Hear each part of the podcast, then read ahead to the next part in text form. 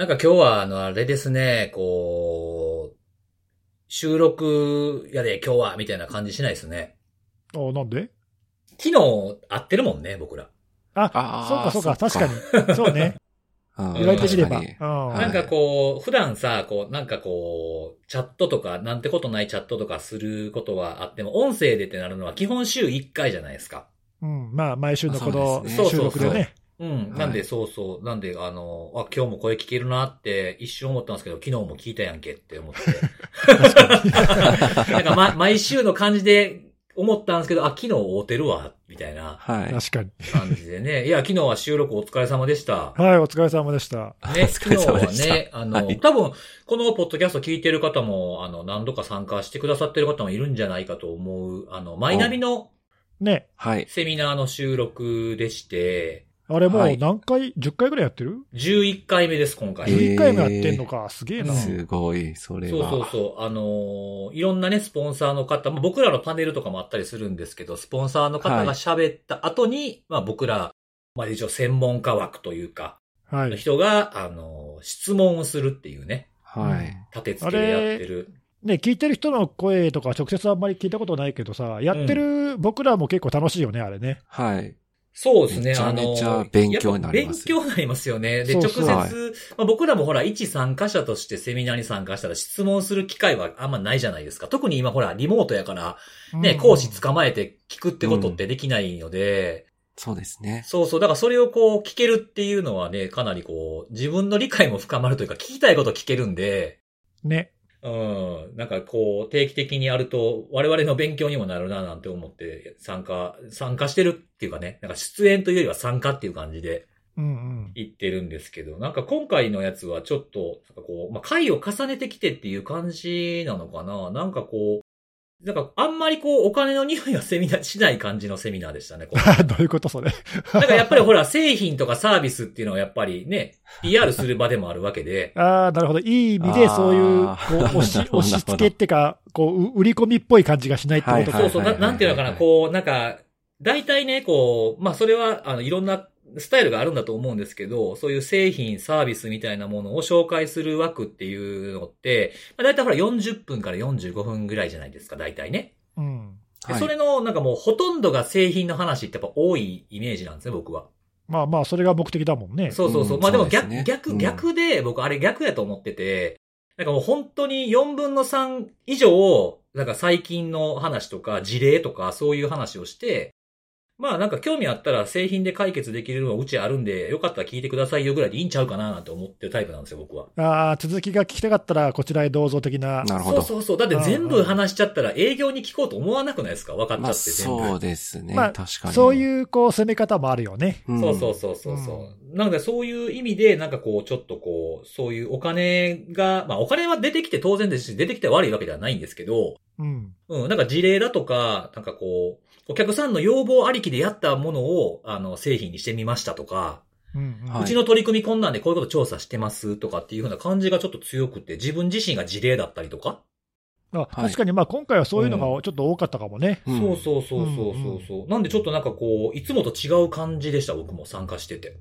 確かに確かに。毎回そういう意味ではあれだよね。あの、同じような商品とかさ、サービスばっかりで、こう、やってる、紹介してるわけじゃないから、毎回特色がこうあって面白いよね。そうそうそうそうそう、そうですねそうなんですよね。まあこれ、いつでしたっけ ?3、3月の10日でしたっけ？配信されるの10日かな？ちょっとまだまだちょっと先だねなんですね。ううん、ん。そうそうそうそう。まあもしよかったらね、参加してみていただける。だからどんな、どんな感じなんかみたいな感じで見てもらってもいいのかなっていう。あ確かにはねい。。はい、様子を見てもらう感じでも。はい。はい。ちゅうことなんで、あのー URL で貼っときますんで見ていただければなと。はい。よろしくお願いしますといお願いします。はい。あとね、一個ね、あの、ちょっと告知じゃないんですけど、おう、はあのー、ツイッターアカウントができまして、何の？え？あのー、聞いてないよ。アイキャッチのアイキャッチ。おうお？は アイキャッチに使ってるあの絵、結構いろいろお便りとかもいただいて評判あいいじゃないです。か。うんうん。可あ愛いやつですよねれ素敵だよね。はい。そうそうそう。で、その絵を描いてる方が、その、これまでのアイキャッチの紹介で、なんかどういう意味でこういうのを作ったかとか。あとはなんか、これ、これを、まあ結構聞いてくださってるみたいで、はいはい。あの、聞いたことの雑談とかのやつを絵にしてみたりもしてみたいな、みたいなことをおっしゃってて。ええそれいいね、嬉しいね。はい。それのアカウントができたと。おお本おいう、なんか、この間のバレンタインの画像まではもうさっき見たら全部貼ってくれてて。当。お、マジか。うん。教えてよ。えーなんかね、そうそう。なんか例えばその、んですねそう、例えばその、えっ、と、バレンタインのやつだったら、ネギスさんはアイシングクッキーで、僕はチョコレートで、看護さんはパティシエですと。おはい。で、なんか僕の、僕のチョコのモデルになったやつがなんかソニプラかどっかに売ってたらしくて、それをなんかヒントに、なんか僕、僕の感じにしたみたいな。へえ。で、その、ちなみにそのチョコレートのモデルはパン1でしたみたいな。僕はパン1ではなかった。タンクトップ着せてもらってる感じではあるんですけど。パン一番面白いな。そうそうそう。だからこのアイキャッチのやつね、ここなんか過去から振り返ってみたりとかして見てみるのも、あ、そういう理由で書いてるのかとかで僕も聞かされてないんで、単にこう絵絵だけをポンと送ってくださるんで、なるほど。そうそうそう。だからもしよかったら皆さんね、あの、はい。はい、昨日、一昨日ぐらいにできたみたいなんで、アカウントが。ええー、はい。それちょっと見てみてもいいんじゃないかな。あはい後で見てみよはい。ですね。ということでございますと。はい。はい。はい。で、えーお便りが来ております。う。お、お願いします。ありがとうございます。はい。えー本当にこの、ポッドキャストのリスナーの人たちは層が厚いというか、多岐にわたるんやなって思わされたつあのツイートがあったんですけど、はい。はい。えー前回の、というかまあ、あの、タイトル覚えてます？なんだっけ？なんとかスペシャル。それ毎回やから。そそれ毎回やねん。スペシャルついてなかった時ないのよ。前回はですね、えー100第168回ロマンスカルテ集計愛に気づいてくださいスペシャルっていう。おはいはい。はい。それに対してですね、あの、お便りが来ておりまして、もしかして結成30年ってことでタイトルに取り上げてくれたのでしょうか？えー前世紀から今に至るまでライブ行ったり新譜買ってるファンです。何気にグレーと同じぐらい活動休止していない方々です。ロマン以外もおすすめですというお便りをいただいております。おえ？え？気づいてないですか、気づいてない？これ。ね、俺、そのツイート俺も見たんだけど、はい。はい。それ見て気づいた。あ、そうです。ええー、えー、マジっすか？ごめん。俺ね、これ、ま、全くノーマークってか全然知らなかったんだよね。あ、そうですか。うん。いやもう僕、あの、ネギスさんが話で、ロマンス詐欺の言うて話をしてる時から、もうずっと頭の中で流れてた、流れてましたもん、この曲が。ああ、本当に。うんいや、俺結構音楽系は、こう、鳥さんがさ、なんか言ってくるやつとか、まあまあ結構昔のやつとかもあるから、うんうん。まあまあわかるんだけど、はいはい。これはね、ごめん、はい全然知らなかった。そうですか。あの、ペニシリンというね、あの、グループなんですけども。ねはい。はいそういや、何かか、何かにかけてるんだろうなとは思ったけど、うんタイトル読んだ時に、うんうんうんああ、元ネタあるやろうなぐらいは分かったそうあるだろうなとは思ったけど、元ネタは知らなかった。あ、そうなんですね。これも僕、高校生ぐらいの時かな、聞いたの。あそんな前なんだ。それぐらいじゃないかな。高校生ぐらいの時に出てきたんじゃないかな、このグループ。ちょっと曖昧ですけどね。なんか、なんか、うんうん高校生、高校1年生かなんか、は、20歳、21ぐらいって結構ごっちゃになっちゃうんですよ、僕なんか。あ、そうなんだ。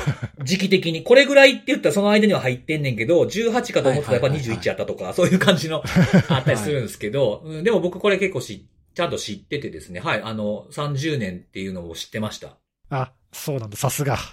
はいいや、これ、引っかかって、いや、元ネタこれやって気づく人はいるかなとは思ってたけど、だって思いっきりだってね、あの、歌い始めと曲のタイトルが入ってるからはい気づくけど、曲知ってればわかるだろうね。うん。そうそうそう。うんうんうんでも30周年までちゃんと拾える人がこのリスナーの中にいるとは思わなかったですね。ああ、確かに確かに。はい。いや、すごい層が厚いというか。うんいやー、リスナー有能すぎるね。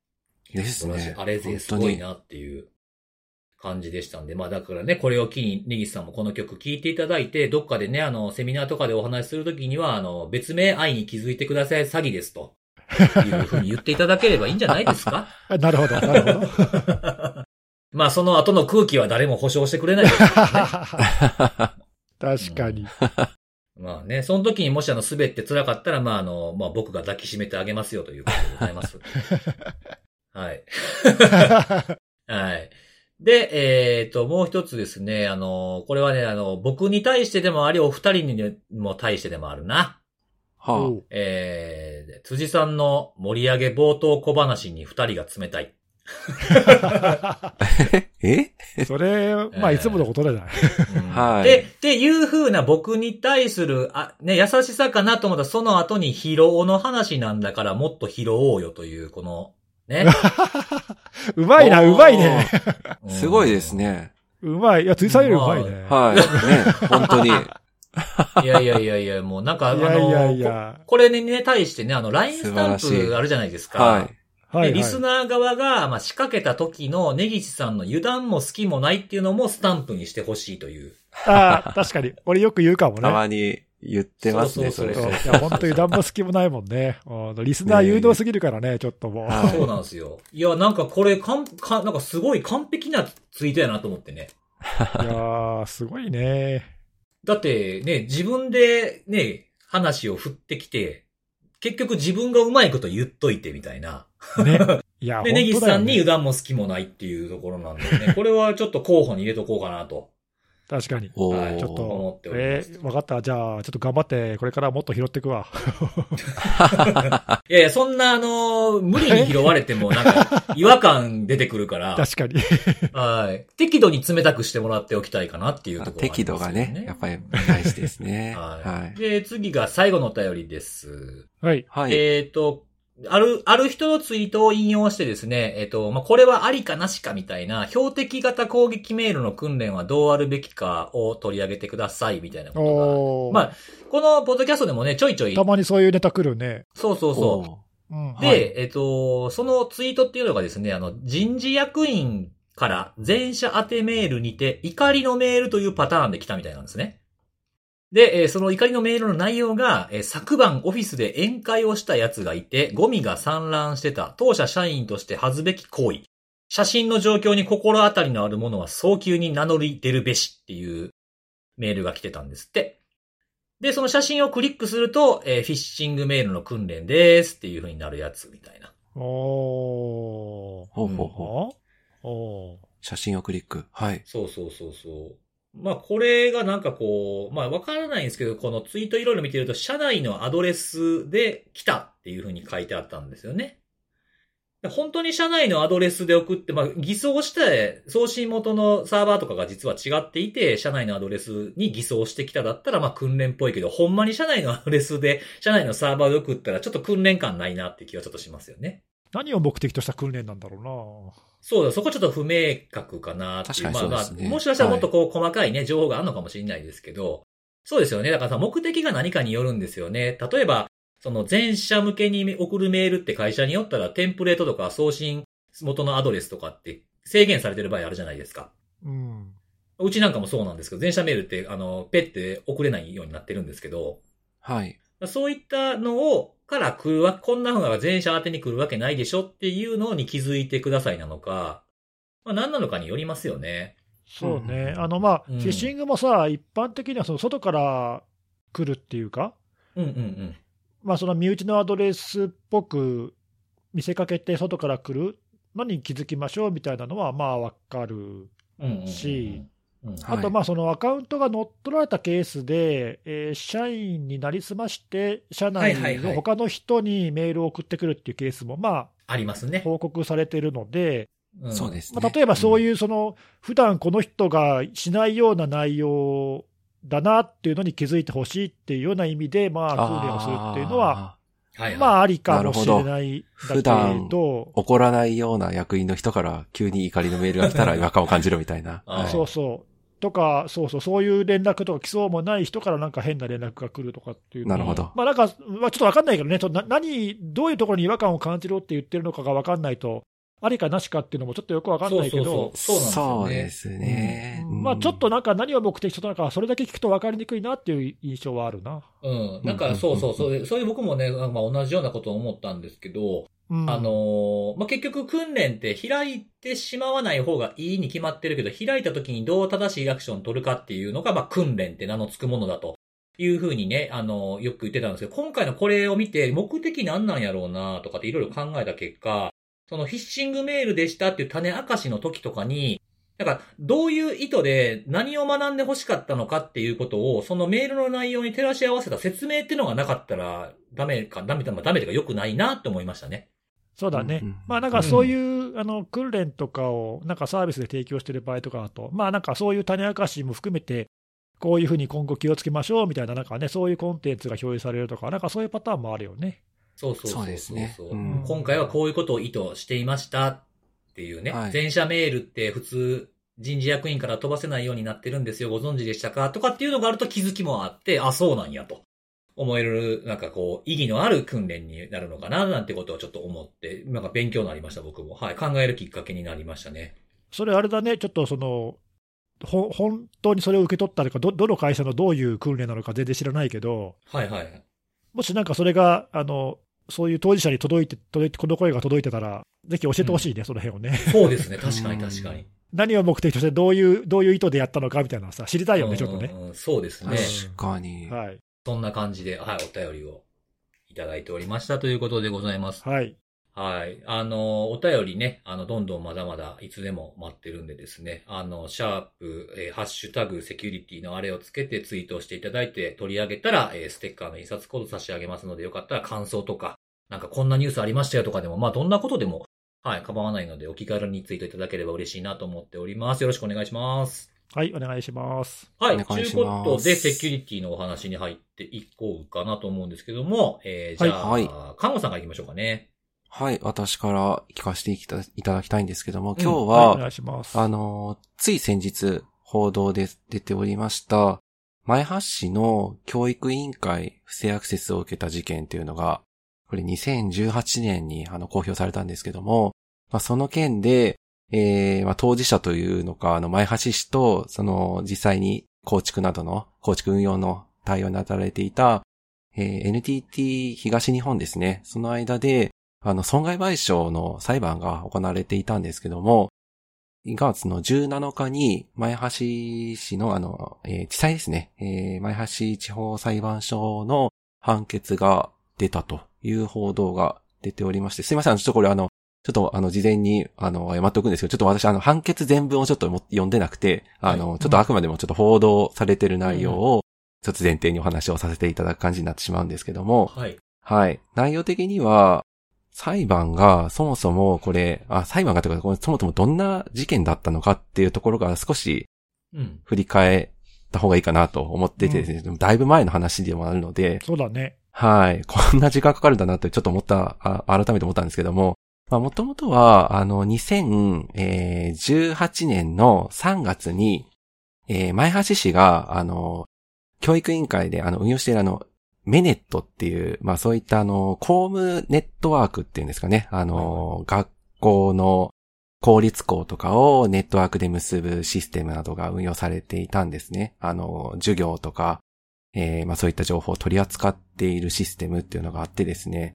で、その中の一部のサーバーに対して、えー不正アクセスを受けてしまっていたというのが、えー2018年の3月に発覚をしたという話でして、で、この、まあ、原因を、まあ、その後調査したところ、えーどうも、その構築をした際に、えーファイアウォールの設定に、まあ、不備があって、有効に機能していないっていう、まあそう言われている状態であったというところであったんですけども、あの、これあの後日、調査委員会っていうんですかね、あの、検証の報告書っていうのが出ておりまして、多分それが一番正確な情報だとは思うんですけども、あの、その中の記載記載されているものとしては、ファイアウォール、その問題となったファイアウォールの、えー、試験は一応されてはいたという記録は残っていてですね。で、その不具合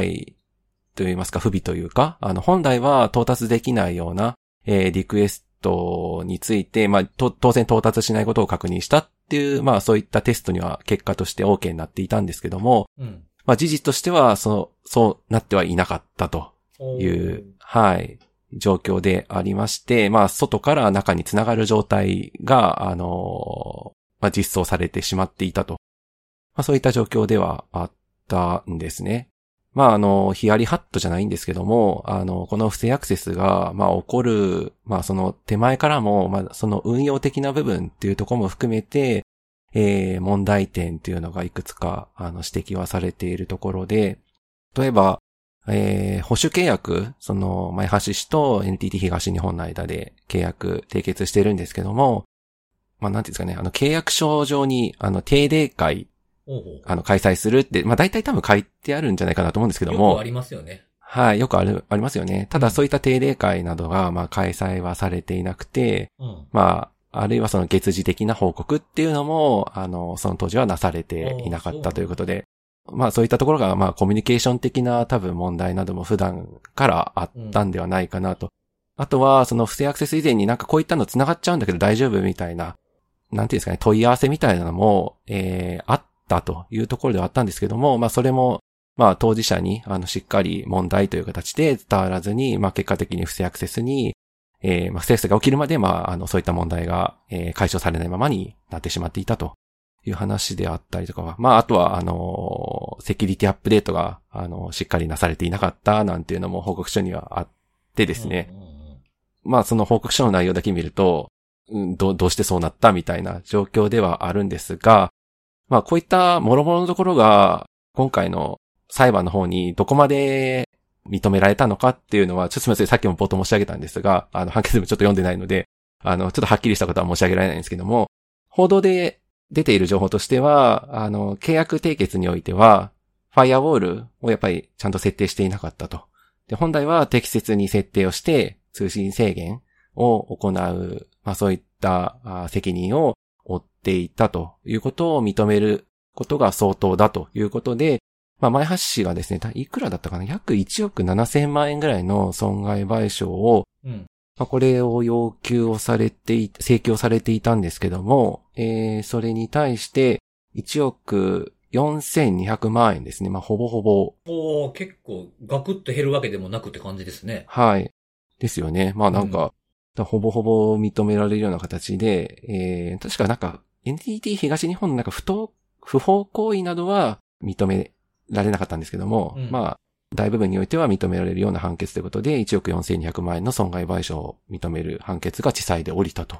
うんうんうん。はい、いうことでありまして、まあ SNS などの反応を見ると、はいはいまあ、なんていうんですかね、賛否両論というか、あの、当然その前橋市側も委託をする側の立場としてしっかり責任を負うべきではないかっていう話が、まあこれあの、確かこの事件が、あの、公になってからも、まあそういったご意見っていうんですかね、あの、そういった考えというか主張されていらっしゃる方結構いらしたかなとは思うんですけども、うんうん。まあ、そうであるにもかかわらず、まあ、結構その前橋市側の主張っていうのが、まあ認められる形で、まあ、判決が出たっていうのは、まあ結構衝撃ではあるなと。どうなんですかね？これなんか僕そんなに追っかけてたもんではないんですけど。まあでも、これちゃんとしてますっていう、例えばその、まあ一番この話の中心になってるのはファイアウォールの設定だと思うんですけど、そうですね。で設定、さっきちょっと看護さんがおっしゃってた中、設置した後って基本なんかね、テストするじゃないですか。本当にそうなってるかみたいな。やつもした上で大丈夫ですって言っちゃってたそうです、そうです。よね。はい、言っちゃってたということですで、ね。それでまあさっきその SNS とかで賛否ありますって言ってたのの、まあ P の方に関しては、はい。まあそういう風に言ってても自分たちでも確認しした方がいいんじゃないのってことなんですかね。あの、市側も、前橋市側も受け入れの試験っていうのはうん一応やっては、あ、やっおられたと自分たちでね。はい。はいはいはいはい。まあ当然ちょっとの、その技術的な深い部分までどこまでできるのって話は当然あるとは思うんですけども、あの、やってはいたということではあるんで、あだから、その、片方だけが悪いんじゃないんじゃないのっていう意見があるってことなんですかね。まあそうですね、はい。そうなんだ。まあ、ちょっと詳細がわからないと何とも言えない部分もあるんでしょうけどね。どういうね、受け入れテストもどれぐらいのものやってたのかとかっていうのもあるし。うん、難しいですね、これなんか。ね。結構難しいなと思うのと、まああとあの、前々から言ってはいますし、あと最近も似たようなインシデント多いんですけども、はい。やっぱりこのネットワーク制限っていうんですかね、ネットワークアクセスの設定を、まあ、やっぱりちゃんとやっておかないと、まあ当然こういうアクセスに直接つながりますし、はい。裁判でもまあこういったケースがまあ責任をしっかり負うべきだっていう形で、うん。はい、判決が出たっていうのは、まあ、まあ結構事業者側からすると、うん。っていう形で、まあ、まあ改めててじゃないとは思うんですけども、うんうんえーまあ、しっかりそもそもそういったところを含めてちゃんと契約なされているかとかも含めて、まあ、ちょっと契約範囲外だから、まあ、十分にできてませんでしたっていうのが、下手したら通用しないよように、はい、なるかもしれないんじゃないかと。るかもしれないかな。ちょっとあの NTT 東のと前橋市のこの今回のケースっていうのが、その全全部のそのネットワーク設定不備と全く同じケースかっていうと、私はうん。まあ結構あの、け、けうなっていうか、あの、そう、そうはないんじゃないかなとは思いたい事例ではあるんですけど、うんうんうん。はい。まあそうは言っても、まあな、何らかの不手際っていうのはやっぱり人間が作業する以上は起こる可能性っていうのは全くゼロではないので、うんうんうん。はい。まあそういったことが起きたときに、まあどっちが責任を負うべきかっていうところが、まあ今回このちょっと裁判、まあちょっとあの、ひ NTT 東日本はまだ、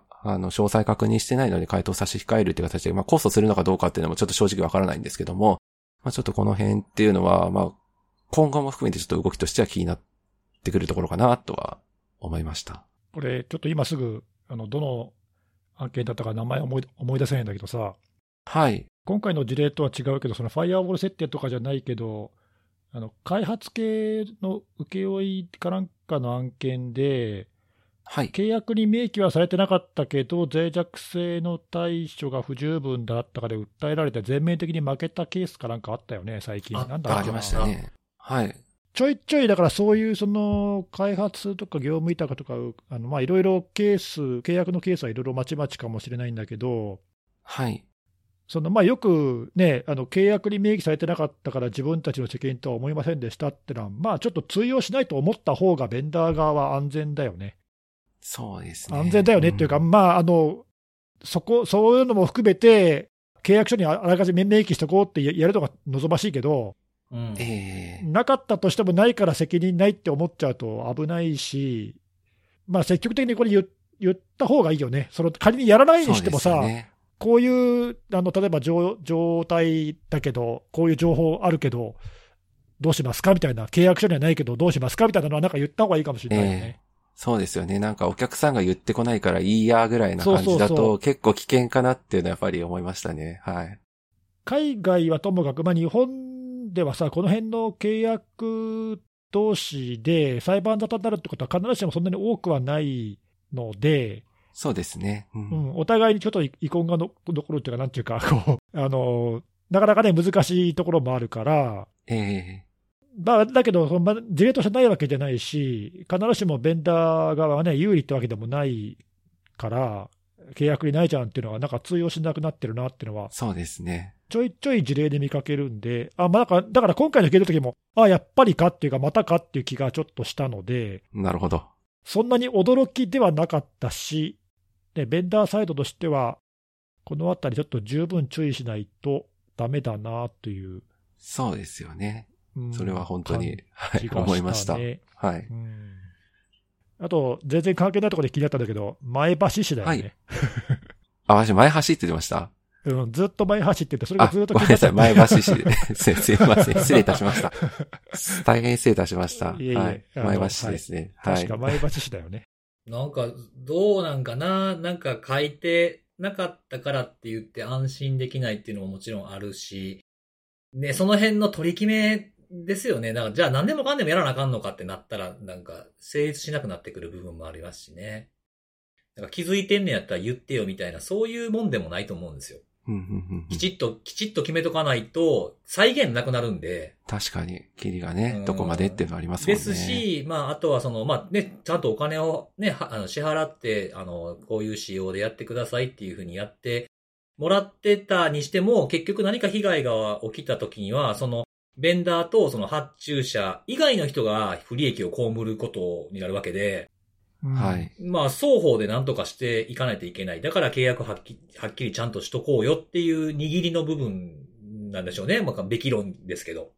そうね。だからこれまではそこら辺が曖昧でも、なんとなく、うん。なんとなくあうんの呼吸でさ、こううまくいってたんだろうけど、うん。はい多くの場合では。まあだからそれがうまくいかないケースでこういうのはね、出ちゃうっていうのが問題なんで、ですねまあ多くのケースではだからそこまではっきりしなくても、まあお互いにちゃんとやるべきことをやっててうまくいってるんだろうと思うんだけど、うんうんうんはい、送信自体です。はい。そうそうそう、それでは済まされないケースがあるよってことだよね。うん。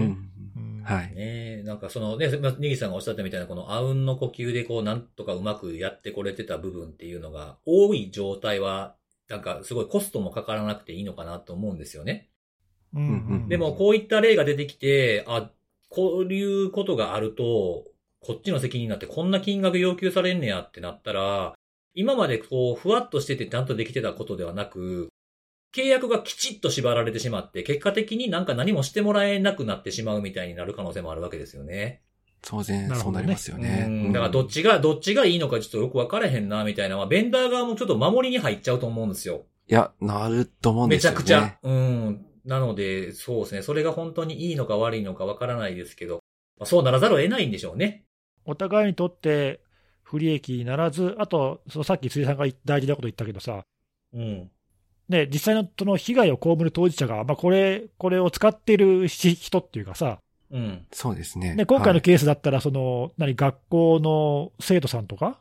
そうです、そうで。すはい。が、うんまあ、被害に実際に、うん、あったわけなので、まあ、そういう人たちにとって不利益にならないようにするにはどうするかっていうのは、まあ、なんかだから、まあ、と今回たまたま、あの、不幸にもその裁判になっちゃって、こう、敵味方っぽくこうなっちゃったけど、うんうんはい。まあ、実際にはお互いに共通の目的に向かってさ、取り組むべき仲間なはずなわけじゃない。そうなんですよね。お互い一緒の目的を実現するわけなんで、まあなんかそこら辺うまく取り組めるようにやっぱりしていかないとダメなんだろうね。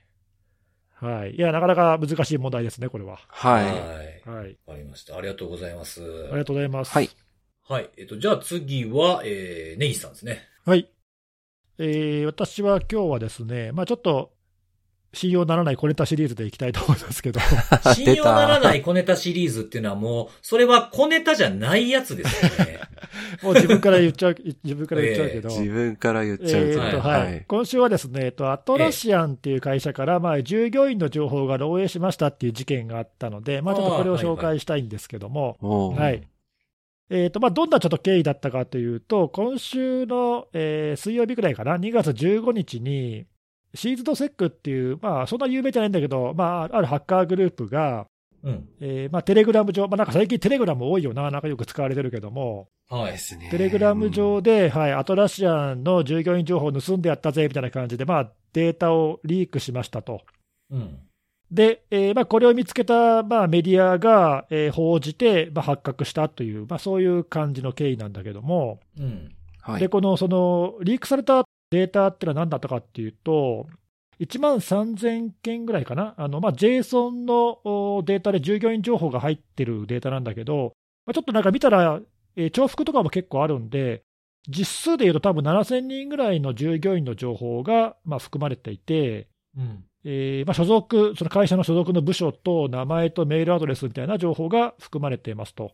うん。あと、その他に、まあ、シドニーとサンフランシスコのアトラシアンの、まあ、オフィスのフロアマップみたいなのも入っていて、まあ、それが圧縮ファイルで固めて、えーリークされたんだけど、はい。でね、この漏洩した従業員情報ってのは、まあ、よくよく見ると、まあ、実はそのエンボイっていうアプリケーションのデータっぽいですねというのが、まあ、見ればわかるんだけど、でそのエンボイって何かっていうと、実はこれもアトラシアンと同じで、えーオーストラリアにある会社の名前で、でまあ、なんかよくいろんな会社にあるけど、そのオフィスのさ座席表のデータとか、はいはい。あとそのはい会議室の予約のシステムとか、まあなんかそういうようなそのオフィスを使う上で必要なサービスとかを、おまあなんかまとめて提供してるの、なんかそういう会社なんだろうね、このエンボイっていうのがなるほ。ど。うん。、で、えーアトラシアンもそのおサービスを使ってましたとうん。いうことで、で、まあそのデータがどうも漏れたらしいということまでが分かって、で、そのメディアがアトラシアンにこう問い合わせたら、なんて答えたかっていうと、アトラシアンは、えーそれはエンボイから漏れたデータですと。はい。で、自分たちのアトラシアのシステムも顧客のデータも安全です、大丈夫です、みたいな、まあ、なんかそういう回答をしちゃったのね。うん。で、一方のエンボイの方も、えーいや、うちのシステムは別に不正侵入されてませんと、うちから漏れたデータデータじゃありませんと。うん。あれ？ちょっと？で 調べたんだけど、これ多分アトラシアンの従業員の人の情報が漏れて、そこからやられたんじゃないですか？みたいな。まあお互いにこう自分たちじゃありませんっていう回答を出しちゃったわけよ。ぐるぐる回ってますね。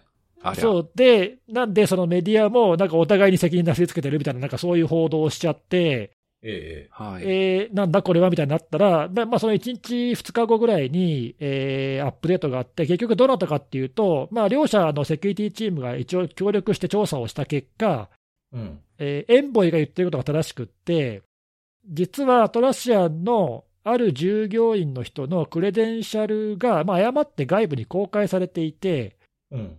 これはなんかあの、パブリックレポジトリって書いてあったんで、まあ、おそらくだけど、例えば GitHub とかさ、なんかそういう公開のレポジトリに、まあ、意図せず、その認証情報とかが入ったままの、例えばコードとか設定ファイルとか、なんかわかんないけど、なんか間違ってアップしちゃって、で、それをまあたまたま攻撃者が見つけて悪用されたっていう、まあ多分そんな感じじゃないかと。具体的には書いてないんでわかんないんだけど、えーまあそんな感じで、まあある従業員のクレデンシャルが誤って公開されていたので、それが悪用されて、そのエンボイのアプリケーションに不正アクセスされましたと。だからエンボイ側から見たらさ、正規の従業員がアクセスしたのと変わらないので、全く非はなくって、はいはい。えーまあ全面的にアトラシアンが悪かったわけなんだよね。うんうんうんということが、まあ、結果分かりましたということで、えーまあ、その該当の従業員のアカウントはまあ向こうにしたし安全だからもう大丈夫みたいな、まあ、なんかそういう一応幕式になったんだけど、うん。はい。でね、その、まあ、結果それで、あそうですかっていうことなんだけど、まあ、事件事件としてはこれでこれだけなんで、まあ、影響としてはさ、まあ、その従業員の情報が7000人ぐらいっていうのが、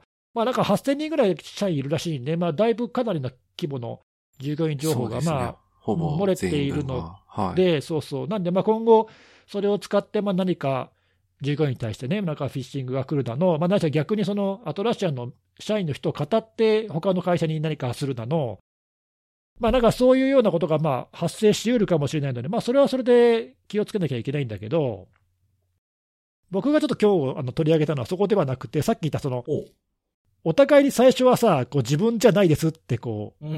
相手を非難したような形に見えちゃったっていうところが、まあ良くなかったんじゃないかというか、うんうんうん。これを見て、そのインシデント発生したときに、その外部の組織と協力して対応するって、意外と難しいんだなっていうことをちょっと思ってあ、あ。はいはいはいはいはい。で今回のもね、まあ、結果論だけど、そのアトラシアン側がメディアから問い合わせを受けたときに、いや、今、両者で協力して調べてますとかなんとか言っとけばよかったわけよ、多分ああ、確かにね。うんうん。うんそうですねまあ、だって1日、2日で調べがつく話なんだからさ、まあ、もちろんそのメディアからのプレッシャーもあって、いや、うちじゃないです、安全ですって言いたかったってのもあるとは思うんだけど、ちょっうんとそれは今回のケースに限って言えばどうだったかなっていう感じで、うんはい。あと、そのもう一つ、結果的に両者の、まあ、チームが協力して調査に当たれたんだったら、その辺のこの連絡っていうかさ、体制はこうスムーズに築けたのかなとか、あらかじめそういう連絡ってできるようになってたのかなとかさ、今回のケースで改めて、なんかそういうのをバタバタ連絡したのかなとかさ、うんううんうんんちょっとそのインシデントがその社内だけ閉じてないようなケースっていうのは、まあ、はいまあまああるじゃない？まあ特に今は増えてるでしょうしね、そういうのは。ね、そうそう、外部サービスの利用なんて別に珍しくもなんともないから、うん。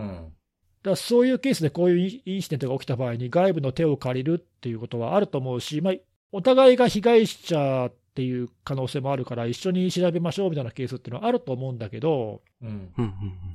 まあ、たまたま今回、ちょっとその辺のこう連携がどうもうまくいかなかったのかなっていうふうに見えるんで、うん。で見えるし、あとまあその最初の報道で、なんかお互いに相手を非難してるっていうふうになんかメディアに書かれちゃうとさ、なんかこう、印象が良くないじゃんよ。くないですよね。そうですね。まあそれでこの会社のことを悪く言う人はそんなにいないかもしれないけど、うん。やらなくてもいいことやっちゃったなっていう感じが若干あるんで、まあ、何が、まあ、結果だけ見てね、言ってるからね、それはあの誰なんとでも言えるんだけど、まあ、何が正解だったのかなっていうのをちょっと、まあなんかその自己対応としてどうだったんだろうっていう目で見ちゃうんで、ついついさ、はい。うんどうかなって、えーどう思う？いや、なんかその、何か事故が起きて問い合わせが来たみたいなことって、まあ日常、ね、ある日いきなりやってくることなんだと思うんですけれども。あるよね。うん。うん。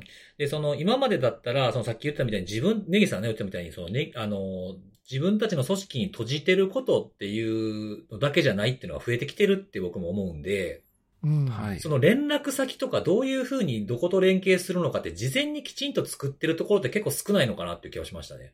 そうそう、僕もそれがちょっと気になったんだよね、その、うんサービスを利用してるから、まあ、当然、その何、営業的なつながりとか、なんかさ、あるいはサポート的なつながりとかあると思うんだけど、なんかトラブルがあった時でサポートとかね、はいはい。うん。でもこういうインシデントが起きた時のこう問い合わせ先とかさ、こうスムーズに情報のやり取りができるかっていうと、意外とね、そうでもないかもしれないじゃん。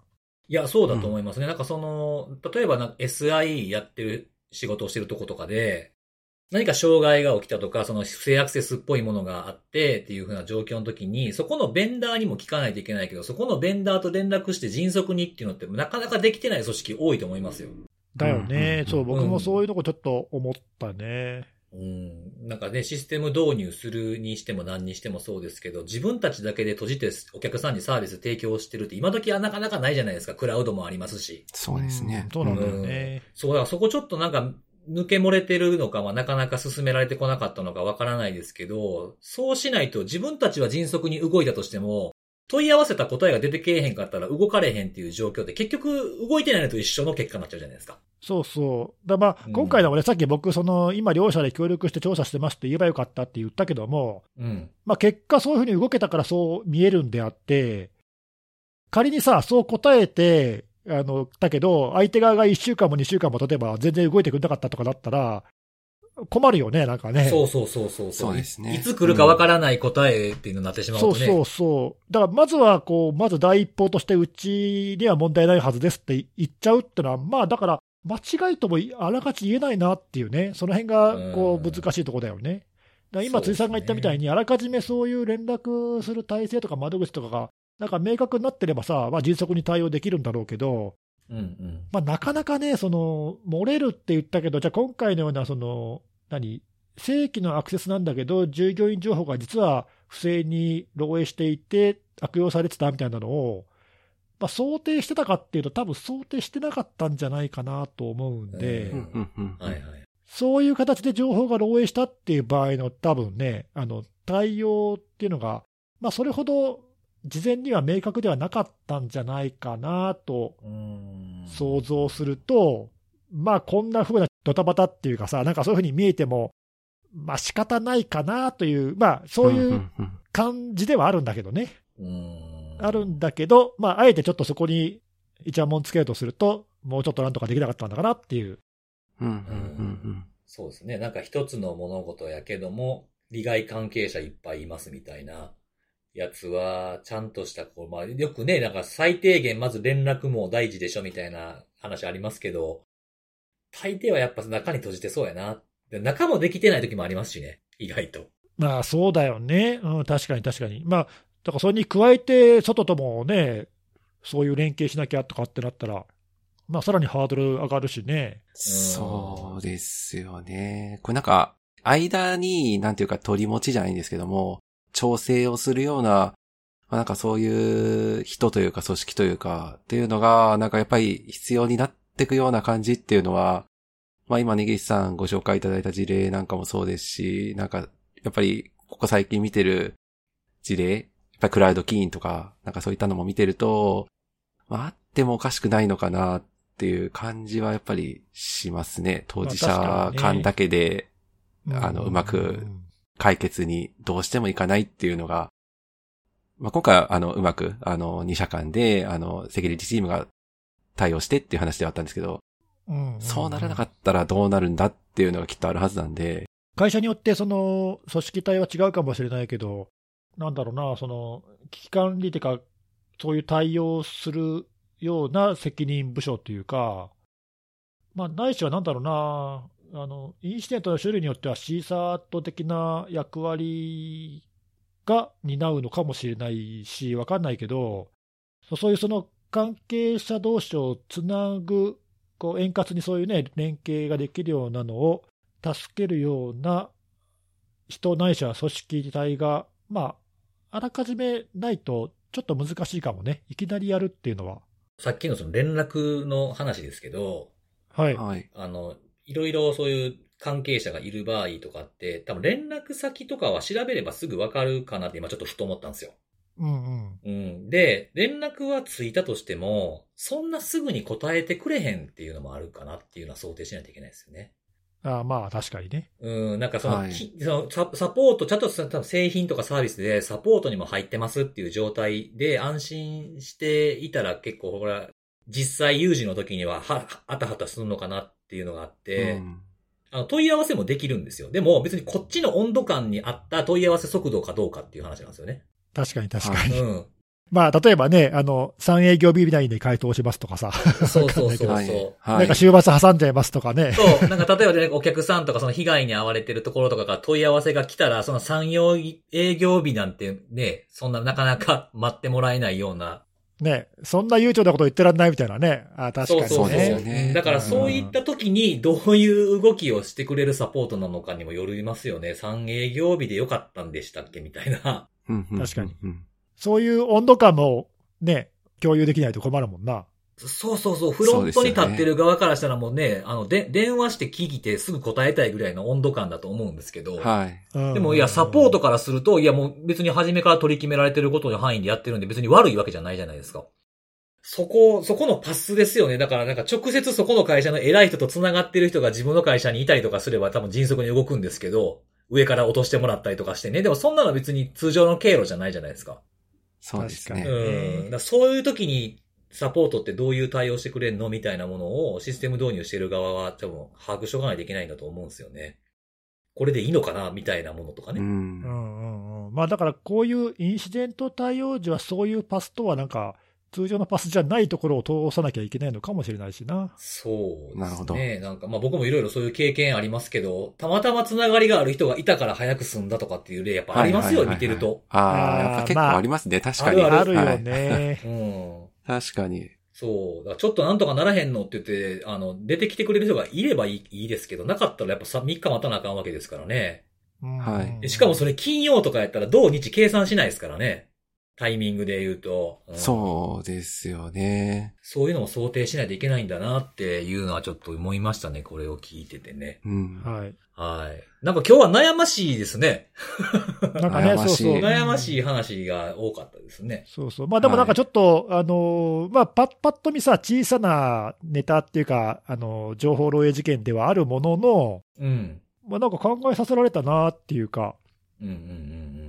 ん、なんかそんな感じでしたね。自分たちが提供しているものに置き換えて考えてみると割とゾッとする部分もあるかもしれないですね。そうそう、なんとなくね。ねうん本当にうんじゃああれですかね、扱う、扱う製品のが、なんかこれ扱いましょうってなった時には、まあそこの偉い人とのパスも合わせて作っとくっていう。そうだね。まあそれがいいのか悪いのかわからんけど、あーありかもしれでもなしじゃない、なしじゃないですよね。はい。よっぽど業務にクリティカルに、あうんの、影響する話なんであれば、やっぱ必要かもしれないですね、そういう。確かにね、緊急時にそういうのものを言うかもしれないよな。いやー、そういや、いう部本当分。そう思います。人のつながりの部分っていうのに救われる ケースって結構ありますよ。本当に。はい。うん。まあそういうのも視野に入れてみましょうかねっていうぐらいの、はい、感じかなと思いました。ははい。い。はいというわけで、最後に、えっ、と、おすすめのあれなんですけれども、はい、お願いします。えっ、はいと、今日はね、YouTube チャンネルをおちょっと紹介しようかなと思っていまして、そうですね、半年ぐらい前に、これはいいなと思ったやつを紹介するんですけど、お、今日はね、日芸だじわ。ゃあ、今日はですね、お笑い、お笑い、お笑いです。はい。お、お笑いですか？はい。お笑い。はい。あの、魔石芸能者っていうところに所属されてるお笑いコンビの岸高野さんっていう方がいるんですけど、はごめん、全その然知らない人たちがわ。、あ、多分、はい。そうですね、最存存じ上げません。最近ちょっと来始めたかなって感じですね。おなるほど。なんかこう、朝朝の、朝の情報番組とかにも出たりとか、ええー、そうなんだ。そうそうそうそう、結構ね、来始めたなっていう感じがするんで、ちょっとここらでも紹介しとこうと思ったんですけど、はい。えっと、そこの二人がやってる、高野さんを怒らせたいっていう YouTube チャンネルなんですね。で、あの、もともとこのチャンネルは、あの、岸高野仲良しチャンネルかなんかいうやつやったんですけど、この怒らせたいになってからめちゃめちゃ面白くなって、で、この岸さんと高野さんのコンビなんですよ、名前で言うとね。で、この高野さんにあ、そう、対そうなのか。そうそうそう、岸さんと高野さんが岸高野っていう名前じゃなくてコンビニ。コンビ名、コンビ名。岸さんと高野さんでやってる岸高野っていうコンビなんですけど、なるほど。わかり、わかりにくいな。わかり、わかりにくいですから。で、あの、この、このチャンネルのタイトルになってから、その、まあ、や、やることがもうこの高野さんっていう片方の人を怒らせるっていうやつになったんわですよ。かりやすいね。シンプルだね。えそうそうそう。で、この怒らせ、怒らせ方自体が、あの、本当に多岐にわたっててめちゃくちゃ面白くて、はい。この高野さんっていうのがすごい人の良さそうな人なんですよ、めっちゃ。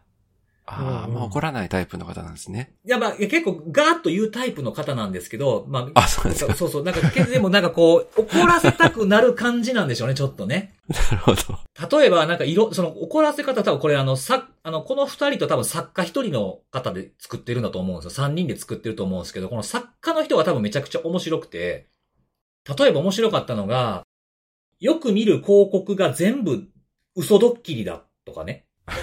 うんあの、例えばその YouTube のチャンネルでゲーム実況やろうと思ってるんですよっていうのから入ってきて、で、実況の動画を撮ると YouTube って間々に広告入るじゃないですか。うんうんうん入りますねでその広告が、広告ほんまもんの映像の広告使ってるんですけど、字幕の部分で、あの、ボケてたりするんですよ。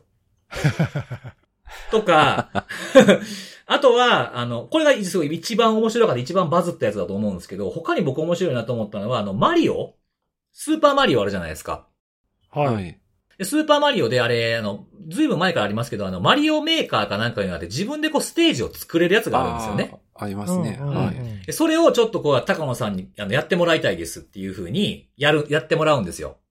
そうすると、こう、右にスクロールしていくと、その、どんどん高野さんの個人情報が出てくるっていうステージになって。怖っ。怖っ。あの、ブロ、ブロック、ブロックで、あの、潰せないブロックで、最初090って出てきたりとかして、あ電話番号っぽい。でちょっとずつ右に進んでいくと、これ俺の番号じゃねえか、みたいな感じのやばいやばいやばい怖っい。か。かってくる。やつとか、しかも生配信なんですよね。生、そうそう、生配信、生配信。そう、やばいそれとかね、そうなんですよ。で、あとはね、あの、面白かったのはね、あの、ワールドカップあったじゃないですか、少し前に。はいはい。はい。で、ワールドカップをすごいこうみんなで応援しようっていう風に言って、なんかカラオケルームかどっかに行くんですよね。その、うるさくするからっていうんで。はいははいい。で、ちょっと今日あの映像これしか用意できなかったんですよって言って、モニターが、あの、まあ、iPhone だ、まあ、スマホなんですよ。うん。はい。で、スマホで、その今やってる、なんか、どこだったかな、ちょっとアルゼンチンのどっかとかみたいな感じで流してて、うおーって盛り上がってるんですけど、その映像実はゲームなんですよね。なるほど。そのウィニングイレブン的なやつを、ゲームでやったやつを、録画したやつを流してるだけで、それを見て高野さんが盛り上がって途中でおかしいってことに気づくんですよ。それで怒らせるっていう、その怒らせ方がとにかく面白いんですよね。おもろいなええ結構なんか手が込んでるっていうか、そうそうそうそうそう。アイデアちゃんがとうまいね。考えられてますね。面面白い。ですよね。なんか、いろいろなパターンがあって、あやっぱさ作家の人すごいなって思うチャンネルなんですよ。おもろいなこれ。うん、ぜひね、ちょっとあの、作業の合間とかにね、見るのにいいんじゃないかなっていうおーいいね感じなんで。はい、ちょっとこれ、ね最近来てるはいコンビかなっていうのも思うんで、えええはい、なんか今僕が話したやつとかも多分実物、実際に見た方が絶対面白いんで、いや、まあ確かにそうだよね。うん。はうんい。そうですよね。うん。ぜひね、ちょっと見ていただきたいなと思って、僕もあの、出るのいつも楽しみにしてるチャンネルの一つなんで、おー。はい、ちょっと紹介させていただきましたというところでございます。はい。ありがとうございます。ありがとうございます。はい。ということで、えっ、と、今週は以上になります。また来週のお楽しみです。バイバイ。バイバーイ。